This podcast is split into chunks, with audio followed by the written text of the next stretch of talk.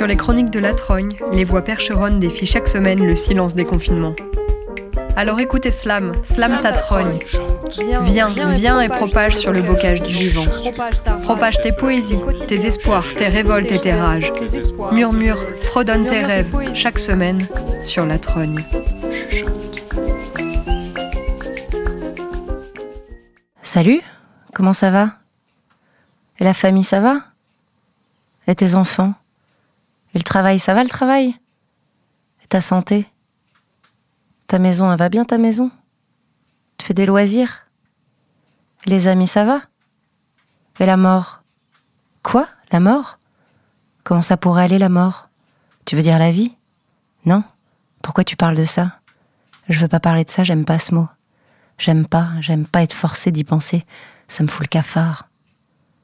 Je peux pas penser à la vie et à la mort en même temps, tu comprends? Qu'est-ce que je fais de ça, moi, après? Ok, billet de compassion, aller-retour vers l'horizon, la lumière. Est-ce que tu serais pas un peu croyante? Chrétienne? Non, musulmane? Juive? T'es pas bouddhiste? Animiste? Ah, peut-être un peu, mais pas assumé alors. Si je devais remercier ma mère de quelque chose, ce serait de n'avoir cru en aucun dieu nom de Zeus. Croyant ou non croyant, c'est pas si facile de faire une place à la mort dans sa vie. Eh bien, vous l'aurez compris, aujourd'hui, c'est le deuxième épisode d'une série sur la mort. N'ayez point peur, au travers de certaines cultures, la mort peut être célébrée dans la joie, peut être valorisée, colorisée, collective, humble et humaniste. Tout le monde il est belle, chacun son style. Tout de suite, cinq récits faits de lecture ou de vécu autour de la Camarde. Sous ses multiples apparences, elle est riche avec Marie-Lise, Manon, Doriane, Marc et Marina. Elle est musicale avec La Belle Autre, Brassens et Crimi. Bonne écoute.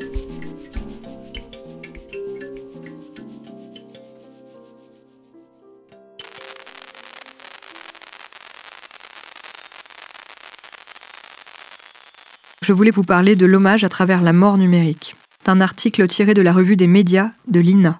Je vous lis quelques extraits. C'est un interview avec Fanny Georges, qui est maître de conférence en sciences de l'information et de la communication. Lorsque quelqu'un décède et qu'il était présent sur les réseaux sociaux numériques, ses proches peuvent consulter sa page pour se remémorer sa présence ou se sentir violentés par le surgissement de ses profils. Les données de certaines personnes, qui étaient utilisatrices du web depuis le début des années 2000 par exemple, si elles restent en ligne, acquièrent une importance symbolique énorme lorsqu'elles disparaissent. De nouveaux services en ligne proposent aux usagers de créer eux-mêmes leur stèle funéraire, de paramétrer leur représentation. Ils se présentent comme des coffres-forts numériques. Ils proposent une numérisation des informations personnelles, des documents administratifs et une assistance pour créer des mémoires numériques. Mais leur usage est encore peu répandu. J'avais alors observé des utilisateurs qui avaient créé des pages sur Facebook ou sur le web demandant aux défunts de se manifester sur la page. Ce qui est apparu comme la différence culturelle la plus importante concerne la relation à l'image du défunt, plus précisément la représentation du défunt couplée à la nouvelle de sa mort. Par exemple, en Chine, les usagers que nous avons interrogés considèrent que prendre la photo d'une stèle porte malheur. Diffuser la photo du défunt postérieurement à sa mort peut aussi porter malheur. Ce refus de publier des photos des défunts nous a aussi été signalé par les militants touaregs de l'Azawad. Traditionnellement, les Touaregs brûlent tous les objets du défunt, sauf les bijoux anciens et les armes. Pour les usagers que nous avons interviewés, publiciser l'image du défunt ne porte pas malheur, mais empêche son repos. Le simple fait d'évoquer son nom peut le réveiller. Ils considèrent qu'en Occident, la manière dont nous publions des photos empêche les morts d'être en paix. Malgré ces a priori culturels, les militants touaregs le font pour leur propre mort, en particulier avant les accords d'Alger. Certains nous ont expliqué que s'ils ne montraient pas les images de leurs morts, on ne comprendrait pas en France l'importance de leur cause. Ils se martyrisent eux-mêmes pour communiquer leur cause. C'est vraiment une douleur, à tel point que certains usagers impliqués dans les milieux militants ne veulent même plus consulter les réseaux sociaux parce qu'ils savent que tous les jours, on y verra une image qui va perturber cette tendance culturelle. Dans de nombreuses cultures, l'image est quelque chose de très importante, relativement aux défunts. En effet, dans la photographie, tout comme dans les pages Facebook, le sujet en deuil retrouve le ça a été du disparu, à travers ses productions et ses publications de son vivant. Le simple fait de montrer une image va en quelque sorte invoquer la présence vivante du mort. Les images suscitent de très fortes émotions, mais réveillent aussi des craintes que l'on peut caractériser d'irrationnelles. En France, on va dire que l'on a ou considère avoir un rapport dépassionné à l'image et aux superstitions. Alors qu'en réalité, si l'on observe la manière de publier et d'actualiser ces images, certaines personnes s'adressent aux défunts à la seconde personne. ou s'excuse sur sa page de ne pas être revenu assez souvent, comme s'il s'agissait d'un espace de communication avec la mort, ce qui serait inconcevable pour les Chinois ou les Touaregs que nous avons interrogés.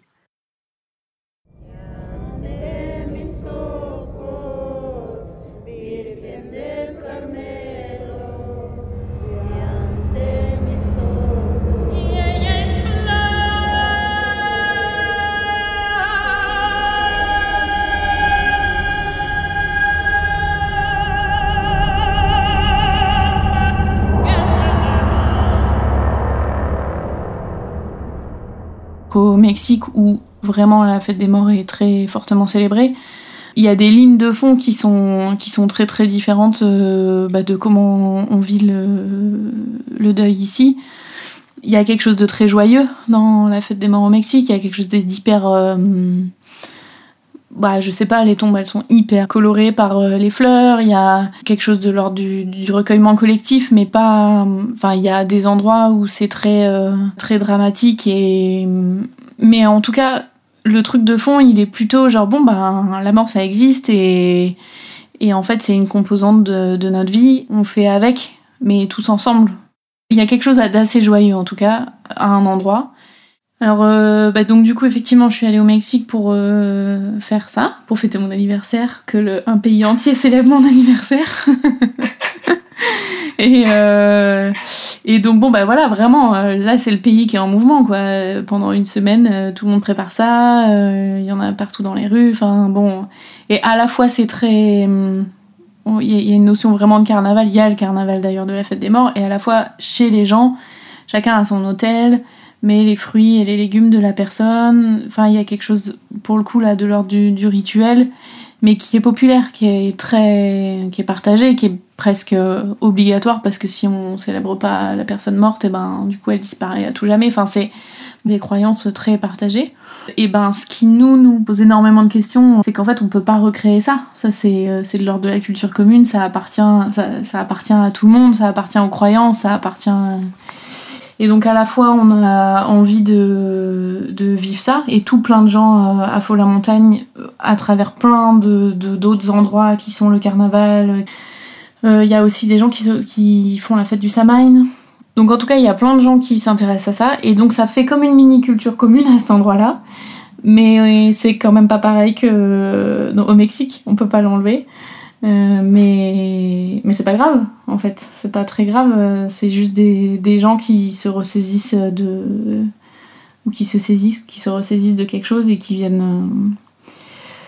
Euh, créer. bah, peut-être que ça, ça crée des, des cultures communes, quand même, finalement. Je sais pas. On verra ce que ça fait. Je passe tous les jours devant des tours ou des semelles semelles Day by day, ça clique et claque. Des talons de sac, des manches dans des flaques, où mon regard appelle à l'analyse de la virtuose parade de l'humanité que j'aime. Jour by jour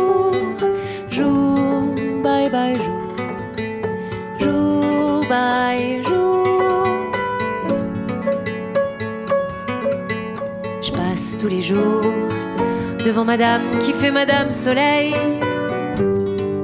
Son sac à main lourd amincit sa main, seule dans sa semaine. Day by day, ses poignets balayent quand finit sa pause à l'ombre de la virtuose parade de l'humanité que j'aime.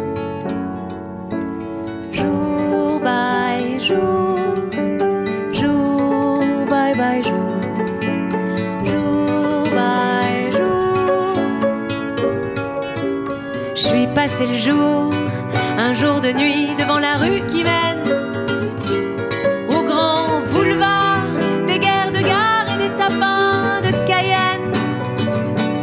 Day by day, ça consomme et ça paye de buter en chemin dans le calice en forme de veine de l'humanité que j'aime.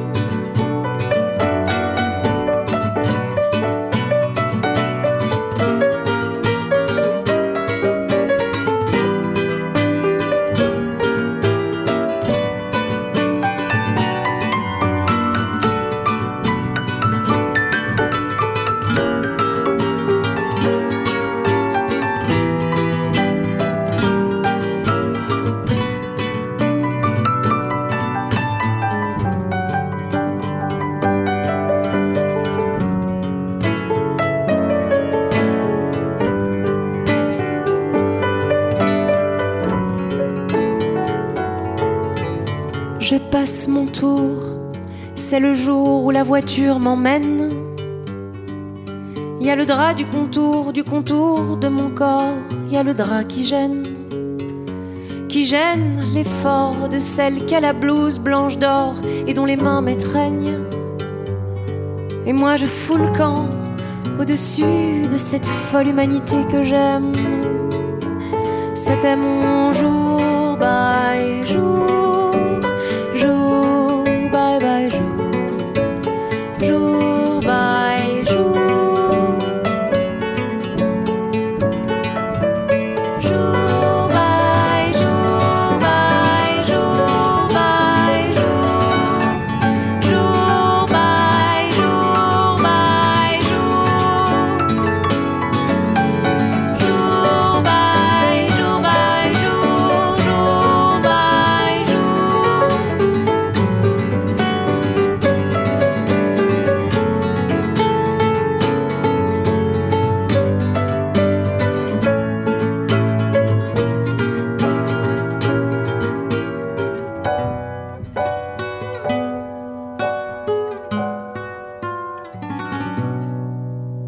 La belle autre. Titre Jour by jour. J'ai la gorge, la gorge sèche et j'arrive pas à parler.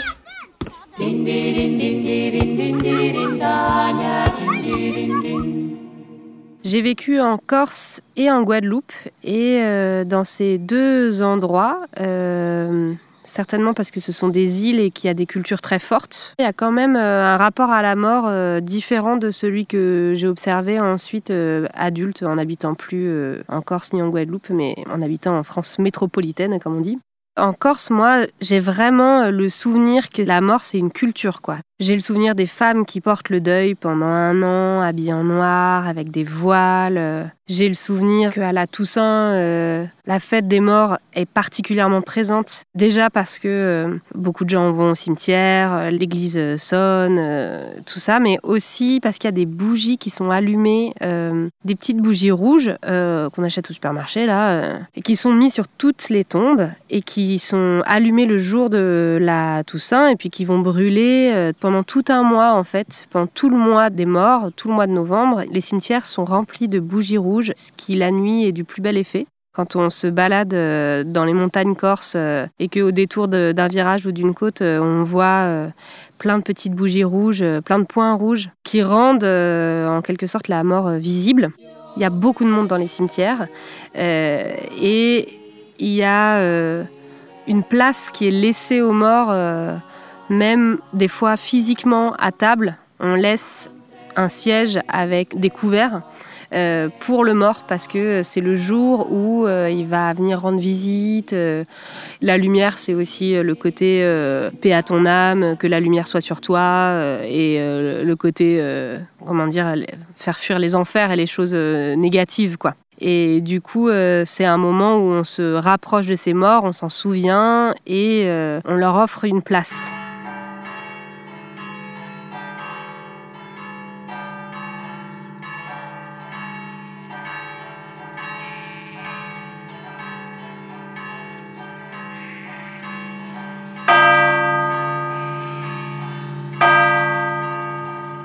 Quand il y a des morts, les églises sonnent beaucoup, beaucoup, très, très vite. Euh, Enfin, il y, a un- son euh, particulier euh, que j'entends pas ici dans nos campagnes et pendant longtemps. Ensuite, euh, les gens sont habillés. Ça, c'est un peu comme en Guadeloupe. Il y a un soin très fort sur l'habillage et notamment les, les voiles en fait. C'est aussi parce que c'est des îles qui sont toutes les deux encore très catholiques ou qui mélangent des rites euh, catholiques et païens. Et du coup, euh, il y a des voilettes, chose que ici les gens s'habillent bien, ok, mais ils vont pas jusqu'à mettre des petites voiles, enfin surtout les femmes d'ailleurs, devant leur visage et sur des chapeaux. Et ça, en Guadeloupe et en Corse, il y a. Et puis il y a des chants aussi très beaux, donc ça chante dans le cimetière. Il y a aussi le côté veillé qu'il y a en, Guadeloupe et en Corse. Moi, en Guadeloupe, par exemple, j'ai vécu un deuil euh, de, mon beau-père et on a fait euh, la veillée pendant euh, 24 heures euh, où euh, il y a exposition du corps, pleureuse, rhum, enfin un espèce de moment où vraiment le mort est célébré et, tout le monde vient le voir. En Corse, ça va plutôt être pleureuse et des choses très euh, un peu noires. Les gens sont habillés en noir, euh, les sons sont très prenants. Euh, alors qu'en Guadeloupe, en tout cas à l'époque où moi j'y étais, je pense que c'était différent avant. Là, c'est quand même très joyeux, quoi. Donc c'est surprenant parce que c'est beaucoup d'alcool très familial et de la danse, des chants, mais plutôt de culture d'aujourd'hui, quoi. C'est moins triste Enfin, pour moi, ça, me semble moins triste. Et en Guadeloupe aussi, les tombes sont en noir et blanc. Il y a des damiers, euh, donc c'est aussi très beau, c'est marrant. Comme encore, c'est valorisé, quoi. Enfin, les, cimetières sont euh, des endroits euh, beaux, en fait. Avec beaucoup de coquillages aussi en Guadeloupe, il y a beaucoup de coquillages sur les tombes. Et plein, plein, plein, plein, plein, donc ça fait assez forte impression.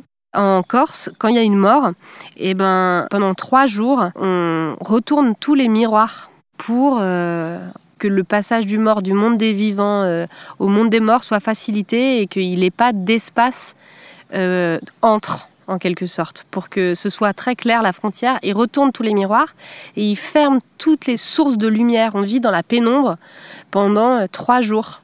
En fait, c'est un souvenir diffus autour de la mort est importante on lui laisse de la place, on la célèbre, euh, on en parle beaucoup. C'est pareil en Guadeloupe et en Corse, euh, il y a vraiment un bulletin euh, mortuaire sur la radio locale. Quoi. C'est un moment important pour la plupart des gens que d'écouter le moment des annonces mortuaires.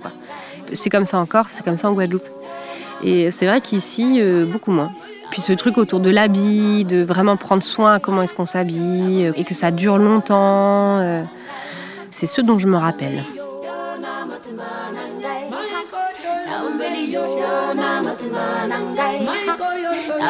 Thank you. yo na mutmanangai yo na mutmanangai yo na mutmanangai yo na mutmanangai yo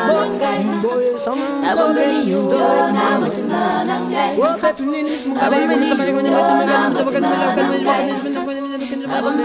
yo na mutmanangai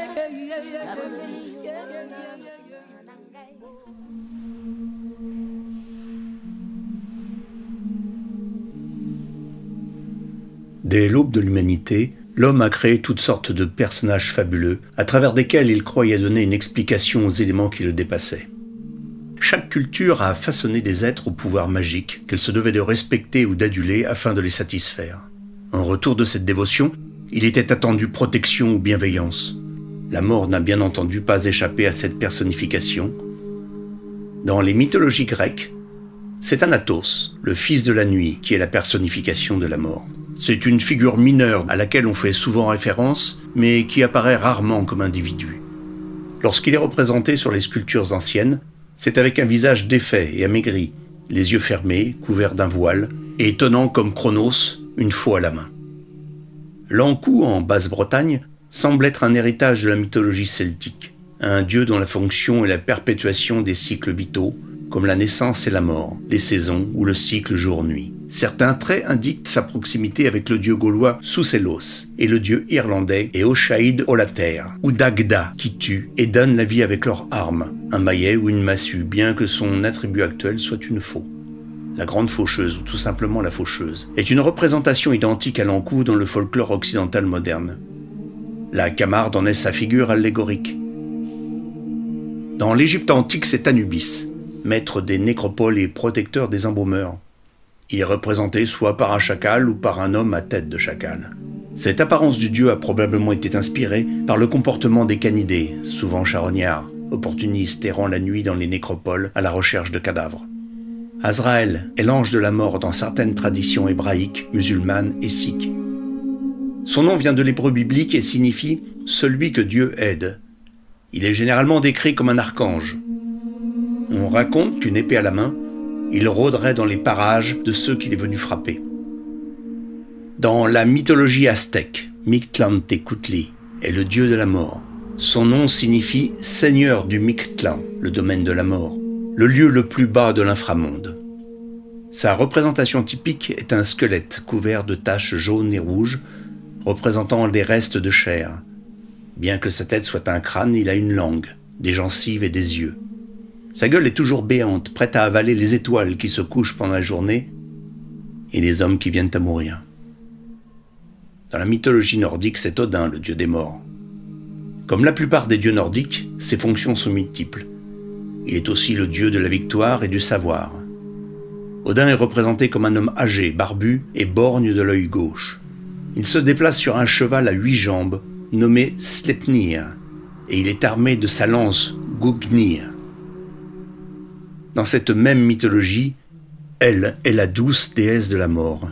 Elle a la moitié visage plongé dans les ténèbres de la mort et l'autre dans la lumière de la vie. Elle conduit les esprits des défunts vers leur tombe vaisseau pour suivre le courant de l'une des douze rivières dont l'une débouche dans le pays de Gimle, lieu où les héros et les gens vertueux goûtent le repos après leur mort. Les vikings et plus largement les scandinaves, qui n'avaient pas la possibilité d'être inhumés dans de vrais navires, avaient des tombes naviformes en pierre levée pour figurer une embarcation. Elle avait la possibilité de transformer ces sépultures naviformes en véritables navires. Le dieu grec Hadès a reçu en partage les ombres brumeuses et règne sous la terre. Roi des morts, sa principale mission est d'empêcher ceux-ci de quitter les enfers, car leur vue remplirait d'horreur les hommes comme les dieux. Il est représenté comme un mur barbu tenant une corne d'abondance, symbole des richesses du sol dont il est le maître. Le chien cerbère ayant généralement trois têtes garde l'entrée des enfers. Il empêche les morts de s'échapper de l'antre d'Hadès et les vivants de venir récupérer certains morts. Maintenant que vous connaissez ces différents noms et les diverses apparences que la mort peut emprunter, vous saurez parfaitement la reconnaître lorsque vous la rencontrerez.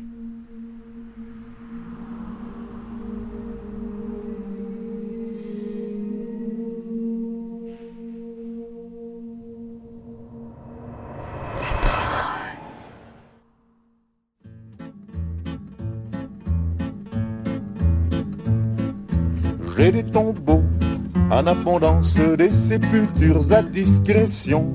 Dans tout cimetière, quelque importance, j'ai ma petite concession.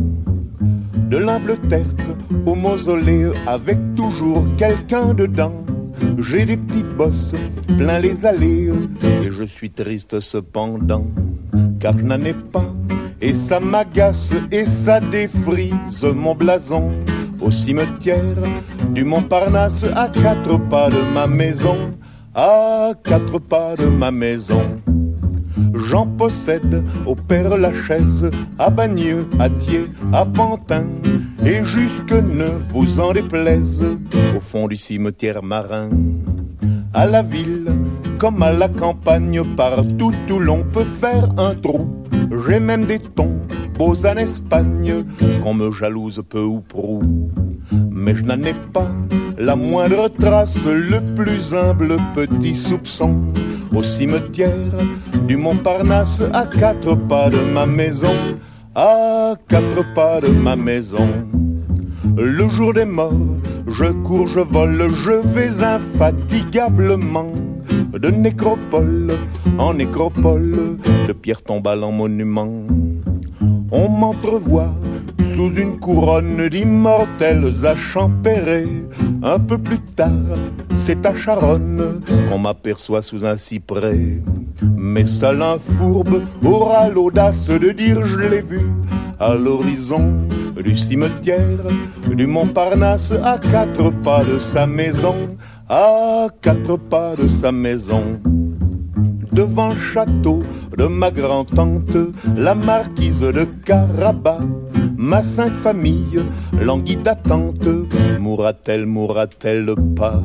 L'un veut son or, l'autre ses meubles, qui ses bijoux, qui ses bibelots, qui ses forêts, qui ses immeubles, qui ses tapis, qui ses tableaux? Moi je n'implore qu'une grâce, c'est qu'elle passe la morte saison au cimetière du Montparnasse à quatre pas de ma maison, à quatre pas de ma maison. Ainsi chantait la mort dans l'âme, un jeune homme de bonne tenue, en train de ranimer la flamme du soldat qui lui était connu. Or il advint que le ciel eut marre de l'entendre parler de ses caveaux et Dieu fit signe à la camarde de l'expédier rue Froidevaux. Mais les croque-morts qui étaient de Chartres, funeste erreur de livraison, menèrent sa dépouille à Montmartre de l'autre côté de sa maison, de l'autre côté de sa maison. Georges Brassens, titre La balade des cimetières. change tout ça. Elle est pas pour moi cette vie-là. Il faut, faut que je stoppe tout ça, que j'aille ailleurs, que, que je change, que je change de vie. C'est pas pour moi cette vie. Il me faut autre chose, que, que je stoppe tout ça, que, que, que je rencontre d'autres gens, que j'aille ailleurs. Pour moi, la mort, c'est un... c'est quelque chose qui fait partie de la vie. Il faut que j'oublie cette vie. C'est- C'est pas pour moi cette vie-là. Il, il me faut autre chose. En fait, la vie, c'est la mort et la mort, c'est la vie. Faut que je change de vie. C'est pas pour moi cette vie. Il faut, que je rencontre d'autres gens, que j'aille ailleurs, que, que, je vois d'autres choses. C'est pas pour moi cette vie. Faut, faut, que t'oublies tout ça, que, que t'ailles ailleurs. Faut, faut que je stoppe tout ça. Elle est pas pour moi cette vie. Il me faut autre chose que, que je change de vie. Elle est pas pour moi cette vie-là. Je dis ça parce que quand j'étais petite, j'étais en, analyse, en pédopsychiatrie. Et même pas, en fait, c'était quand j'étais adolescente. Et ma psy, euh, parce que j'ai eu des problèmes à la naissance j'ai failli mourir. Et, euh, et on a fait de la régression. Et ma psy, euh, elle me disait euh, Mais pourquoi vous aviez peur? Et je lui ai fait un lapsus. Je lui ai dit Parce que j'étais en danger de. Attends. Parce que j'étais en danger de. Merde, pardon. Parce que j'étais en danger de vie. Et en fait, elle m'a dit, vous êtes sûr que vous étiez en danger de vie ou en danger de mort? Et en fait, c'est marrant parce que cette, cette chose-là, là, ce que je viens d'expliquer, ça conditionne toute ma vie finalement. Parce que moi, je me rends compte que je, je mène ma vie comme si j'allais mourir tous les jours. Euh, et du coup, euh, du coup, voilà, du coup, la mort fait vraiment partie de ma vie, mais euh, en fait, ça, pourrait. Je pense que les gens peuvent penser que c'est assez morbide, mais en fait, pour moi, c'est pas morbide. En fait, c'est vraiment naturel, quoi. C'est un peu bizarre, mais j'y pense tous les jours à la mort. Je me dis, tiens, demain, il est possible que je sois plus là. Et donc, du coup, je me dis toujours, qu'est-ce que je pourrais faire pour vivre euh, le plus à 100% Pour pas avoir de regrets. Mais en même temps, je vois pas comment je pourrais avoir des regrets euh, pendant quand je serai sous la tombe, quoi. Parce que franchement, euh, je pense, je suis pas sûre qu'il y ait encore une conscience, quoi. Mais bon, moi, j'agis comme s'il y avait une conscience après la mort, après la vie. Tu vois, je fais encore un lapsus, je dis après la mort, alors qu'en fait, c'est après la vie qu'on meurt. Donc, finalement, je crois que je fais pas de différence, quoi. Pareil, je sais que pour moi, mon rapport à la mort, euh, l'histoire du Covid, etc., moi, j'ai jamais eu peur parce que je me dis que s'il faut partir, faut partir. Parce que la mort, c'est un équilibre de toutes choses, quoi. Regarde autour de nous, là, toutes les fleurs, tout, toute l'herbe, toute la mousse, tout, tout ce qu'il y a, en fait, tout ce qui est vivant euh, tend à mourir. Et, et en fait, heureusement que ça meurt parce que sinon, on n'aurait pas de nouveau des bons légumes, des bons fruits. Eux, ils ont des saisons. Nous, notre saison, c'est toute notre vie. Et si on mourait pas, bah, ce serait la merde parce qu'on serait trop nombreux, mais on est déjà trop nombreux, tu vois. Donc non. J'ai pas peur de mourir demain, en fait. C'est marrant, hein, mais j'y pense tous les jours. Mais juste parce que du coup, ça me donne un élan de vie. Et je pense que ça fait de moi quelqu'un de, de très euh, vitaliste. Je sais pas si ça se dit. Je tiens à dire que je dis ça parce que j'ai failli mourir euh, plusieurs fois dans ma vie et que du coup mon rapport à la mort il est aussi défini par ça. Parce que quand tu touches euh, la mort de très très près, finalement tu te rends compte que la vie est très fragile et tu te rends compte aussi que tous les endroits où tu te prends le chou euh, pour des conneries quoi, ben en fait ça, ça vaut pas le coup de se prendre la tête pour ça parce que quand, quand j'étais à l'hôpital ou quand tu, tu- tu te dis bon ok je suis dans le vaisseau de la mort, euh, on, dit, on se dit qu'il y a, une- une avalanche de météorites qui va arriver et est-ce que je vais me la prendre ou pas tu vois. Et du coup bah moi j'ai réussi à pas me la prendre. Mais du coup quand t'es dans le vaisseau euh, tu te chies dessus quoi, tu vois, tu te dis euh, oh là là. Est-ce que ça va être pour moi cette fois-ci Moi, ce que j'aimerais bien finalement, c'est que à ma mort, euh, ce soit bon bah joyeux, mais que les gens ils aient mis toutes leurs affaires les plus belles, les plus colorées en fait. En fait, que ce soit comme une, euh, comme si on allait au bal. Tu vois, comme si les gens ils allaient au bal. Et puis euh, qu'on écoute de la bonne musique, euh, surtout qu'on picole, et puis euh, peut-être que voilà, que les gens s'éclatent quoi. Par contre, il y a un truc que j'aimerais bien à ma mort, c'est qu'il y ait vraiment, vraiment tout le monde. Enfin, tous les gens qui m'aiment de loin ou de près, quoi. Ça, j'aimerais bien. Ça, ça, pour rendre un hommage, j'aimerais bien. Mais que ce soit la grosse teuf, quoi. Voilà. Je pense que si les gens étaient plus en douceur avec leur propre mort, si ils étaient un peu plus à se dire aussi, plus humbles aussi avec ça, et pas de se dire, parce qu'on sait tous qu'on va mourir, mais on se dit tous qu'on mourra euh, peut-être plus, plus tard, vieux, etc. Mais attends, c'est pas évident hein, qu'on meurt tous vieux, du tout. Et c'est pas grave, c'est juste que faut se le dire. Et je pense que si la plupart des gens se le disaient, ça, plus au quotidien dans leur vie, ils feraient moins d'histoires. Peut-être qu'il y aurait moins aussi de racisme, de, de plein de choses, de misogynie, de plein de trucs. Je sais pas, je, dis ça parce que du coup, ça te remet à ta place, quoi. À ta place de nature et de te dire, bah ouais, euh, comme l'arbre, euh, la feuille de l'arbre, euh, bah du coup, je vais dépérir et puis je vais mourir et puis. Enfin, tout meurt en fait. Tout va vers la mort. Et tout va vers la vie. Parce que tout renaît. Tout meurt, tout renaît, tout meurt, tout renaît, tout meurt, tout renaît. Si tout le monde avait plus conscience de sa propre mort demain, je suis sûre que l'état du monde serait meilleur. Et on serait comme une grande fraternité de, de la mort, quoi. On se tiendrait par la main et puis on se dirait, je sais pas, on chanterait une chanson et puis on dirait, on va tous vers la mort. et on se rendrait la main comme ça et en fait, euh, voilà.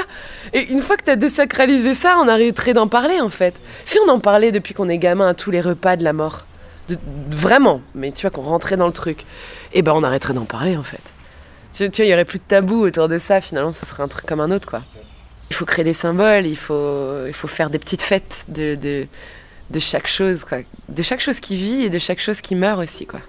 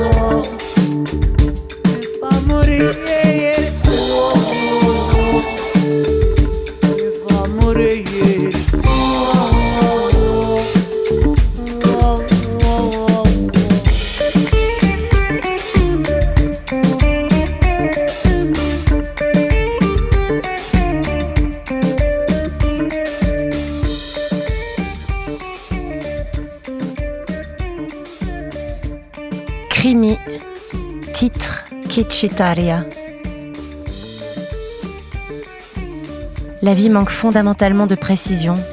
On a comme une espèce de perte de clarté de récit. Il faut croire que tous les rouages sont faits pour nous emmener sur un chemin qui, qui rendrait très flou nos vies, si flou que nous nous perdons dans les contours de notre âme. Faut-il qu'un jour nous apprenions à prendre soin de nous, du vivant, des morts, des morts vivants, des vivants morts, et dès lors nous nous retrouverions? Merci pour votre écoute et rendez-vous dans deux semaines.